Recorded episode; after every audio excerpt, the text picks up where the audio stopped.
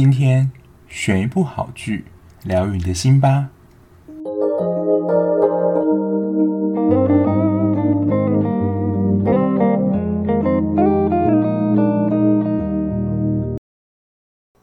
我是小 B，欢迎收听今天的节目。今天是陪你追剧《机智医生生活》第二季的最后一集啦。那看到这边，大家可能会觉得有点感伤，因为在日前接获的一个消息，就是目前没有要接续拍着第三季，但他也没有一个说死的答案啦，就是。还是让人家可以抱持有点期待，不过短期内呢，应该是不会看到有《机智医生生活》系列的续集的，因为其实，在这一部之后，像是申炫彬，就是冬天，他跟宋仲基有一部财阀家的小儿子，不知道已经开拍了没，但之前就有一些消息。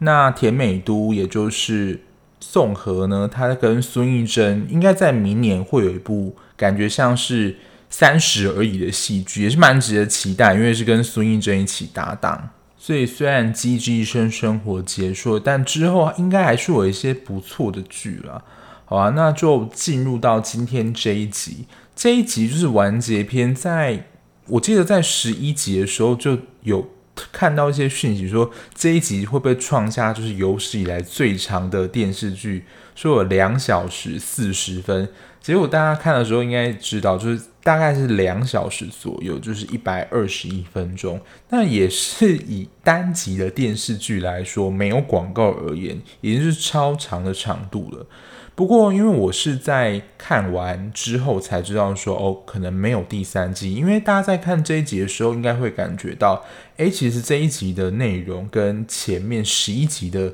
感觉其实是差不多的，就是还是非常他们日常生活，并没有就是要把所有的事情完全的交代清楚。那待会也会跟大家就是分享一下，其实还有哪些地方还没有收完，就是他我觉得可能也是留一个伏笔，也是导演没有说死的地方，就是还可以继续将这些没有交代完的题材继续拍下去。不过目前停在这边，我也觉得是 OK 啦。不过我觉得这一集就是医疗的场面真的还蛮多的，就是五人帮每一个人就是病人的分配其实还蛮平均的，至少都有一到两个案例。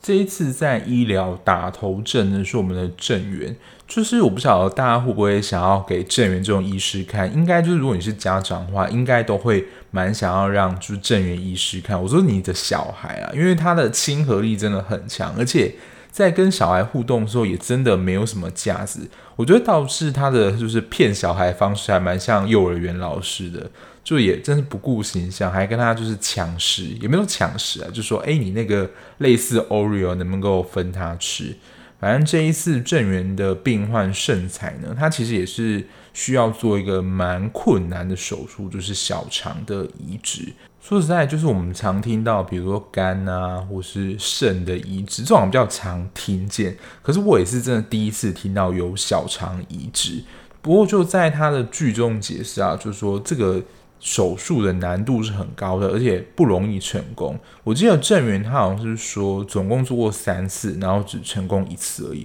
我在想，可能也跟就是排斥有关，因为每一个人的就是器官或什么都不一样嘛。那你要把一个人的器官接到另外一个身体，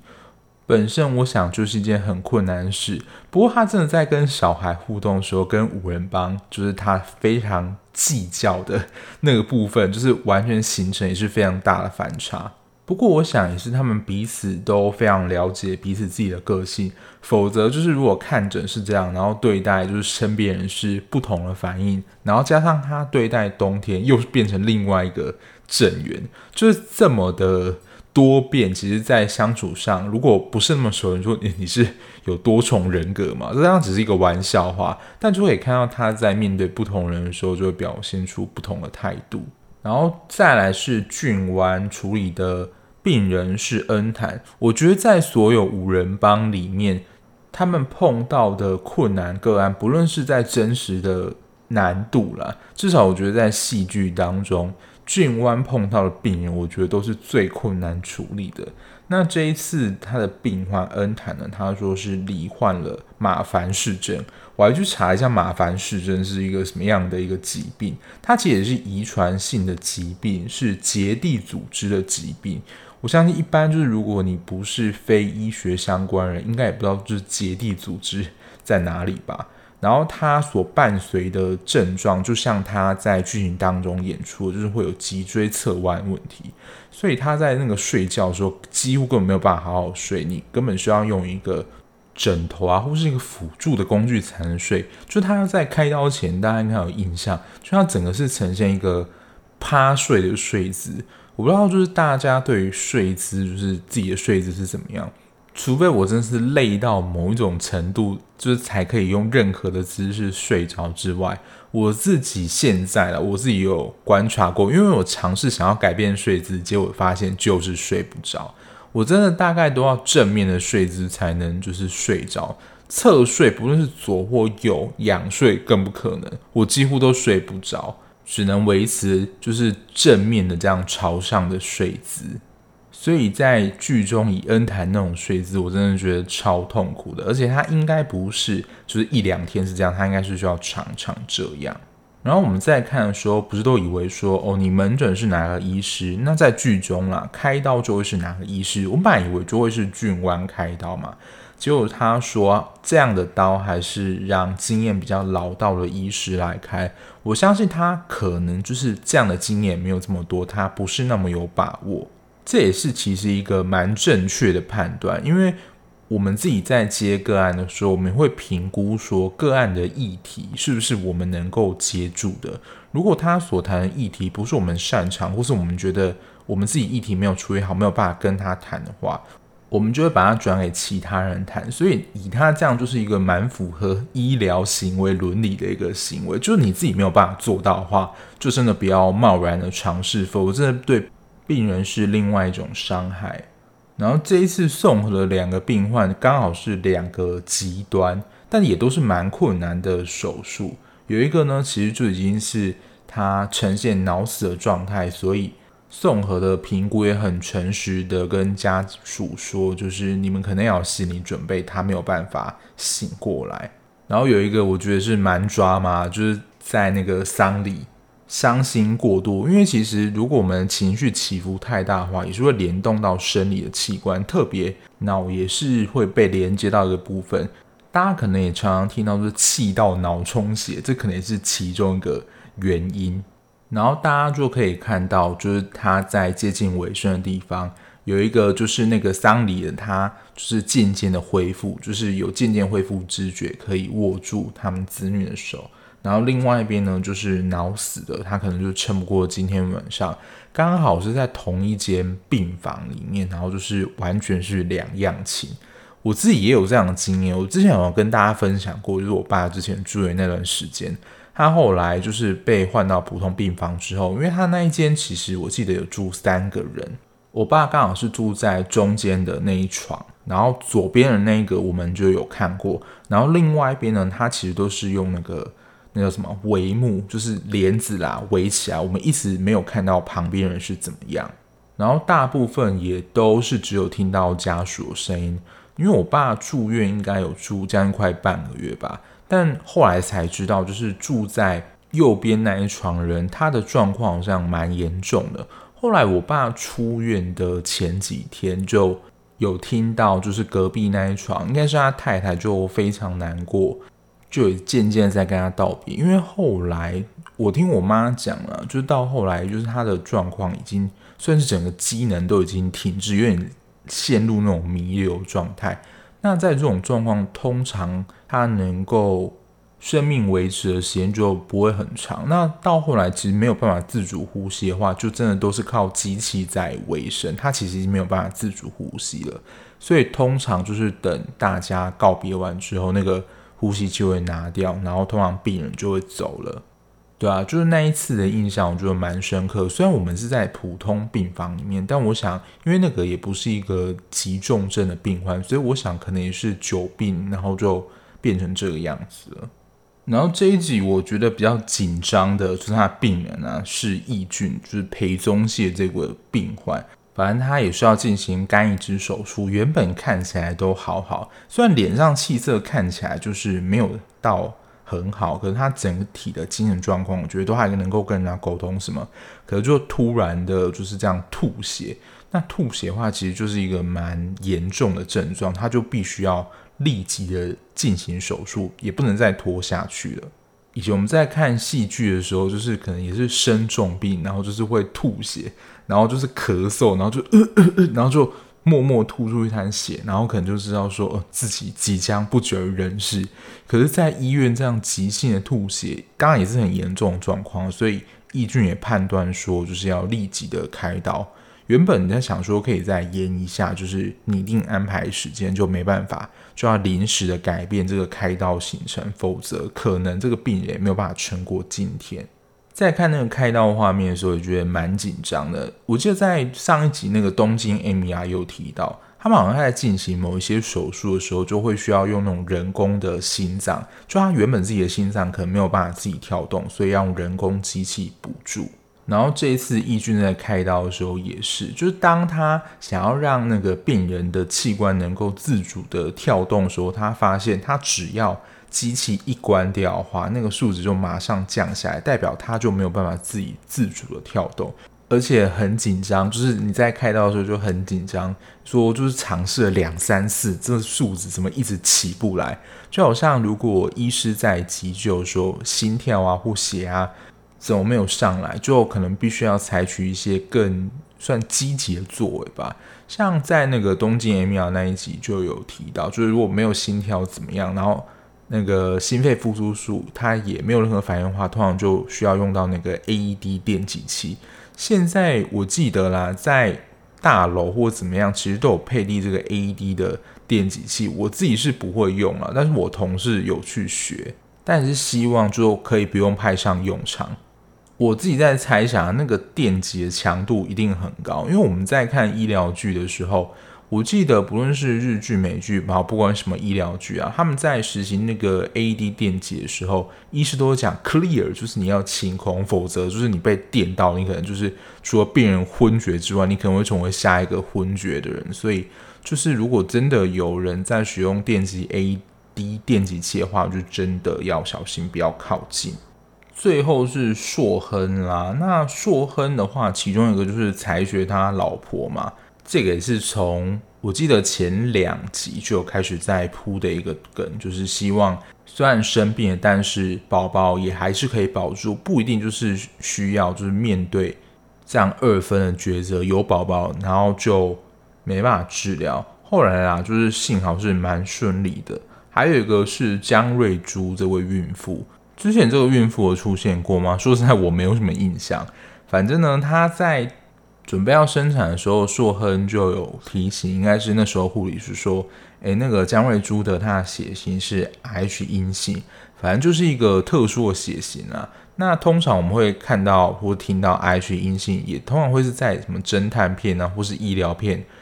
然后比较紧张的场合会听到，因为。如果通常病人是 H 阴性，它是特殊的血型，医院的那个血库存量也不会那么多，所以以防他就是在开刀的时候失血过多，要及时的准备。那这通常在你是什么血型，通常会在你验血啊，或是你去捐血的时候就会知道了。那我跟大家分享一件事情，我不知道之前有没有就是分享过，也就是我关于我的血型，我一直以为就是我是 A 型。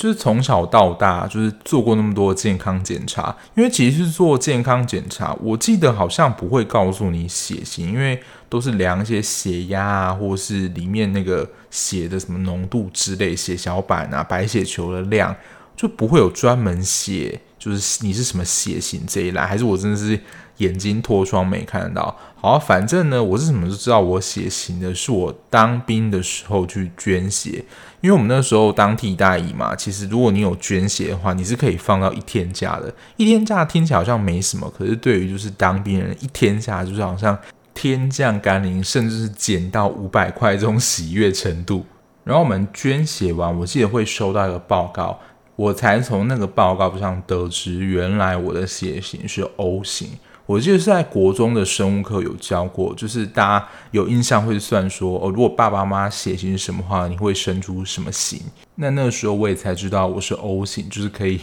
把我的血就是服务给非常多人这样。那这是这一集医疗剧情的部分，这一集的医疗真的占蛮多，我觉得至少可能有占到一半。然后之前的病人呢，有一个斗奈，哇，他就是从原本就是完全没有办法。实力甚至认得人，我觉得可能还在病危状态，已经可以出院了。虽然就是他还需要经过很长的复健时间，但这是不是就是算是演最多集的，就是非主要主角的病人了？然后是这一集的美食时间，我记得这个场景是出现在还蛮前面的时候。一开始听到想说，哈，这是什么美食吗？反而原本以为他是在最后一集会冒出一个就是什么。呃，很华丽的料理之类的，结果没想到是走家常路线。他是说便利商店套餐，然后他出现就有泡面、饭卷跟小笼包。韩国泡面最经典的应该就是辛拉面吧？他们最经典的吃法就是蛋，然后要打一个气子上去，然后就是在任何的场合，你就是可以看到非常多人都这样吃，然后也是二十四小时，你就是随时都可以买到的一个组合。大家知不知道？好像是台湾之前莱尔富吧，他们就是在呃店面里面就有一台泡泡面的机器，你就可以直接在店里面就是直接泡泡面，它是专门用来泡泡面机器。我不知道韩国就是便利商店是不是也有这样的服务。然后再来就是饭卷，饭卷也是他们非常经典的一个，就是跟辣炒年糕这一类是差不多等级的吧。然后我记得在看之前一些韩国的 YouTuber，他们会介绍就是所谓的麻药饭卷，并不是里面真的有加麻药啦，是因为很好吃会让人家上瘾，所以就通称为就是麻药饭卷。而且我看到他们这种饭卷算是那种小小的，有点算是稍微比较大的一点的寿司，像那个台湾的那种。什么饭卷，那个应该都是改良过的，那一个都超长，可以当做一个正餐的程度。我以前在就是台北车站，因为那边不是就会有卖饭卷嘛，我觉得那边真的是卖蛮便宜的，就大概因为它里面有很多种料，可是最便宜可能不到四十块或者四十块左右就可以作为一餐。如果你不是很饿的话，然后他们这种麻药饭卷有一个我记得是麻油，应该就是这个麻药的其中一个要素吧。如果你知道就是麻药饭卷这个麻药的那个麻是代表什么话，麻烦就是可以留言告诉我。然后还有一个是小笼包，小笼包我就比较不懂了，就是它为什么会是便利商店的套餐之一？但那个也有可能是包子啊，因为蛮大的。但我想它称为便利商店套餐的其中原因就是便利商店买到，而且同时也是代表很经典的一个食物。不过因为现在便利商店啊、量贩店很多。然后也有在卖韩国的食品泡面，基本上你在那种泡面架上，它也算是会独自的列出一排的陈列，就是全部都是韩国泡面。所以如果你想要吃正统韩国泡面的话，我觉得现在在台湾是还蛮容易的。可是这种麻药饭卷，我可能觉得还是要到韩国当地去吃会比较正统一点。不知道就是还有没有什么韩国非常经典小吃，是非常能够代表韩国这个国家的，像我们之前提到辣炒年糕啊、鱼板啊，或是烧肉的文化哦，他们好像没有吃过，可是我记得也是蛮经典。这也是我看韩国的 YouTube，他们去韩国玩的时候拍，就是血浓汤，他们也很爱吃这种汤，诶，就是。它有分猪肉跟牛肉，那牛肉当然是比较贵一点，但是在价格上是还蛮便宜的。作为他们日常的食物，我记得也是蛮频繁的。就有吃过的，也可以麻烦告诉我，那吃起来是什么样的味道吗？我记得也是韩国一个蛮经典的食物啦。再来就是聊，应该说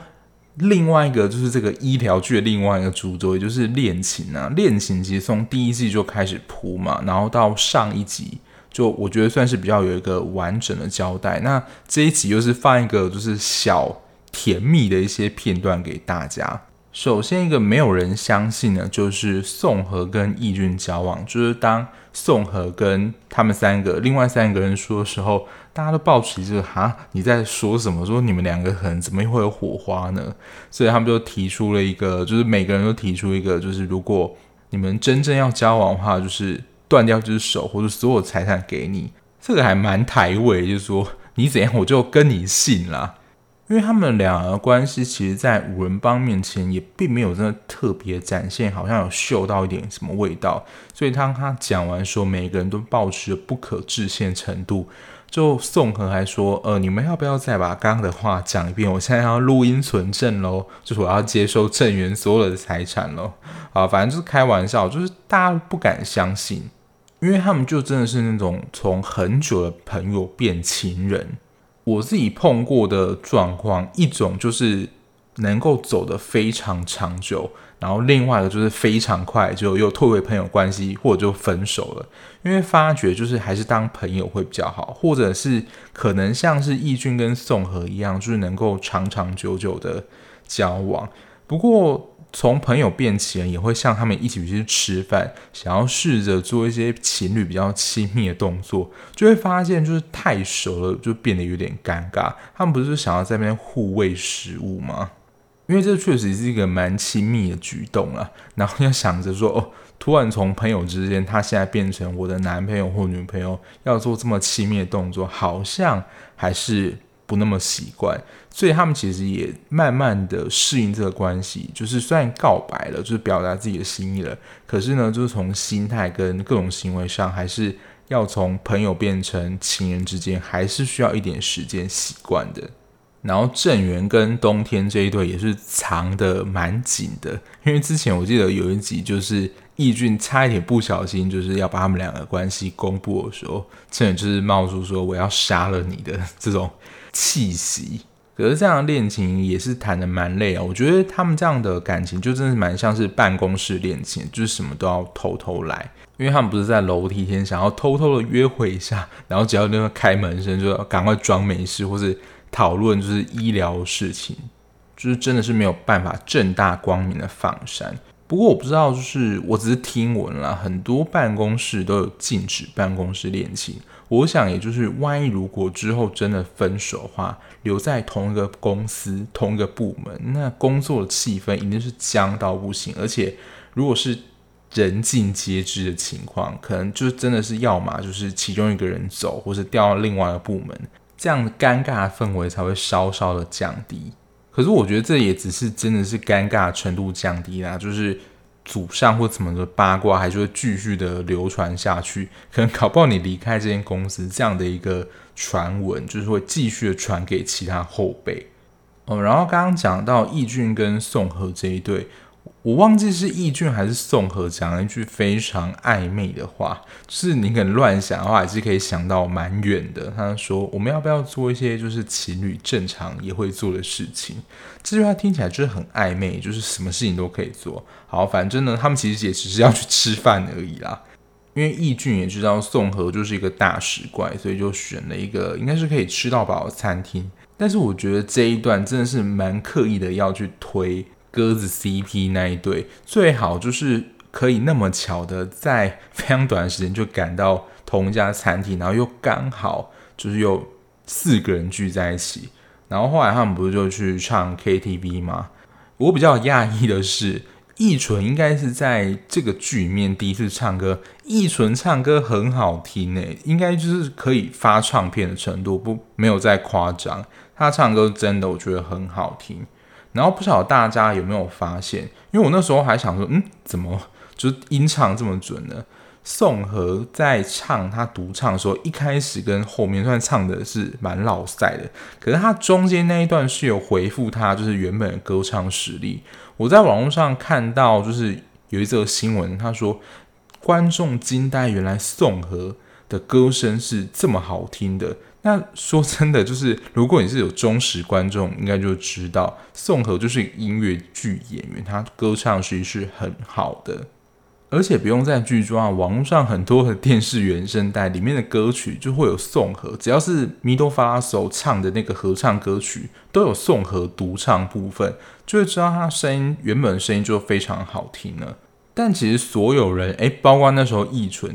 那时候也知道说宋和的歌声在剧中是呃蛮恐怖的，可是唯独中间那一段，就是他回复他原本。好听的歌声那一段刚好是易俊深情的看着他，我想这就是情人歌里出西施吧，就他眼睛是炯炯有神的看着宋和，哇说你怎么唱得那么棒？因为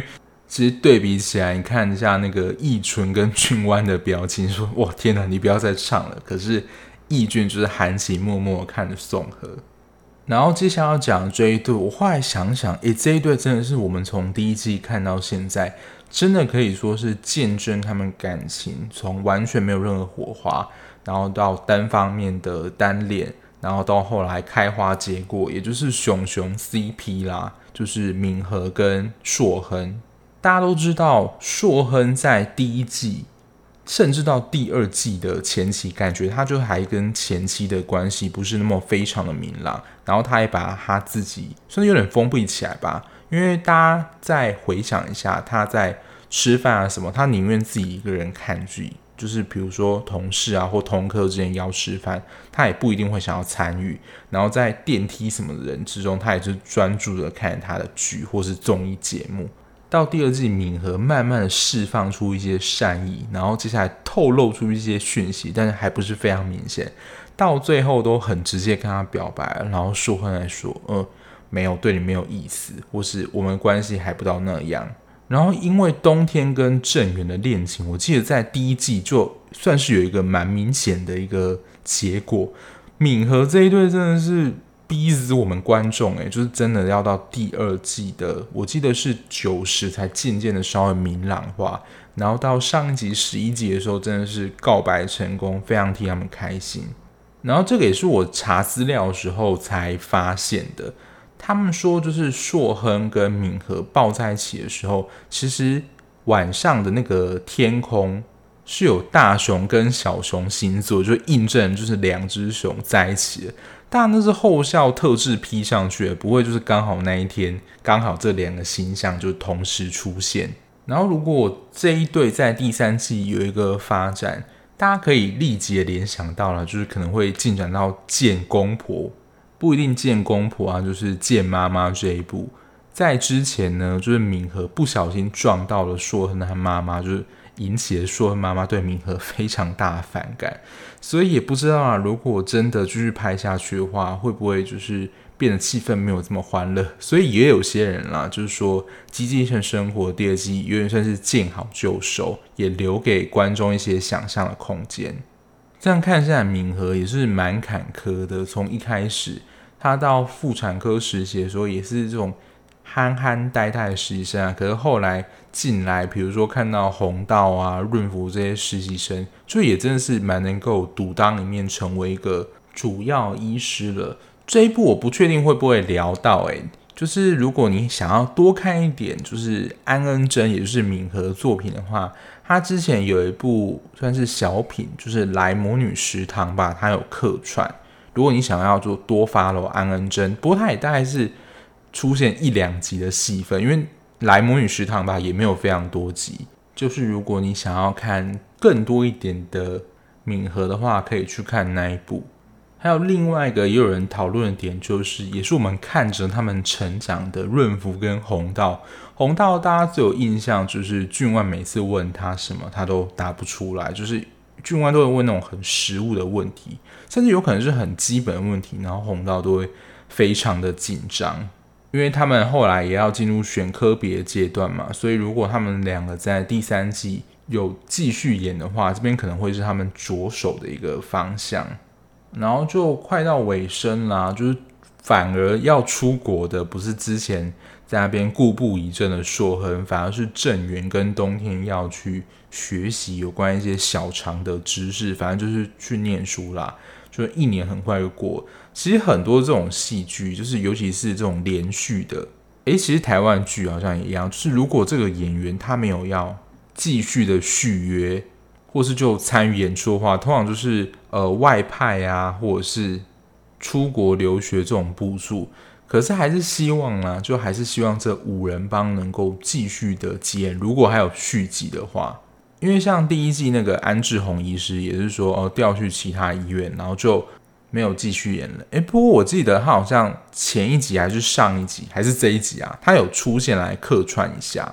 但就不是作为主要角色啦。好啦，就是《机智医生生活》也陪我们度过了。蛮长的一段时间了，就是这一段时间，就是大家每个礼拜四晚上，如果是 Netflix 的话，就是死守在电脑前面，因为很怕，如果你隔天再看 IG 啊或什么，马上就会被爆雷，然后就是不想要爆雷，所以在第一时间观看。而且我不晓得是怎么回事，大家有没有发现，如果你也是死守在电脑或是平板前面的？后面几集，我记得从第十集开始，因为上映的时间是十点嘛，有一集就是十点半才上映。那我通常就是礼拜四晚上就会看，就是看到十二点多，就隔天要上班，然后隔天可能就是黑眼圈很重，但也就在礼拜四晚上把它追完。我、忘了提到这一集的毕业歌曲，其实这一集有一个音乐我没有找到，可是我可能还要再查一下，就是在敏和跟。硕亨就是在一起那个桥段有放一个蛮轻快的音乐，然后这一次算是毕业歌曲，就是 Someday，其实也是蛮有寓意的，就是总有一天。它里面歌词有人网上分析就有提到，就是可能总有一天会再相见，可能也代表着《机智医生生活》虽然目前没有拍续集，就是第三季的打算，但总有一天我们五人帮会重新再见到。但其实，如果你不是要看这个《机智医生生活》这个剧的话，因为有时候我们会被剧中的角色影响，然后渐渐喜欢上这个演员或是他剧中的角色。然后我觉得韩国非常厉害，就是他们很会找这种剧组的人员，而且是同一个剧组，而且通常是什么戏，就去参加某一个综艺节目。那目前已经有传出来消息，应该是确定的。就是会拍机智的山村生活，应该也是跟露营有关。就是韩国这种露营的实境综艺节目非常的多，我都只有上网上看一些片段。我之前也是有看李智雅跟好像是李栋旭吧，他们上同一集，就是去海边唱歌，然后自己煮饭之类的。那如果你也是从机智医生生活喜欢五人帮，进而喜欢他们本人，想要再多看五人帮的话，就可以锁定机智的山村生活，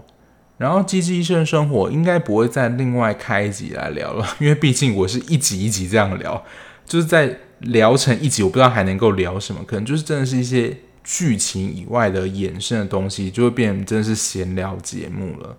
但是我不得不说，诶，就是我做机智医生生活的收听率，就是所有里面系列是最高的。所以虽然可能有的些人不太喜欢这样一集一集的讨论，或是太细的内容，或是在闲聊比较多，可是说真的，它的收听率就真的是比较好，也或许就是可以讨论比较深入啦。Whatever。好啦，也欢迎就是大家跟我分享你看完《机智生生活》两季的总体心得，或是你有哪一个特别的桥段你特别印象深刻呢？也欢迎留言告诉我哦。那今天的节目就到这边。那如果你喜欢这样聊剧的节目的话，不论你是在各大平台收听，按下订阅键就可以收到节目最新的上架通知喽。那我们下一节目再见啦，拜拜。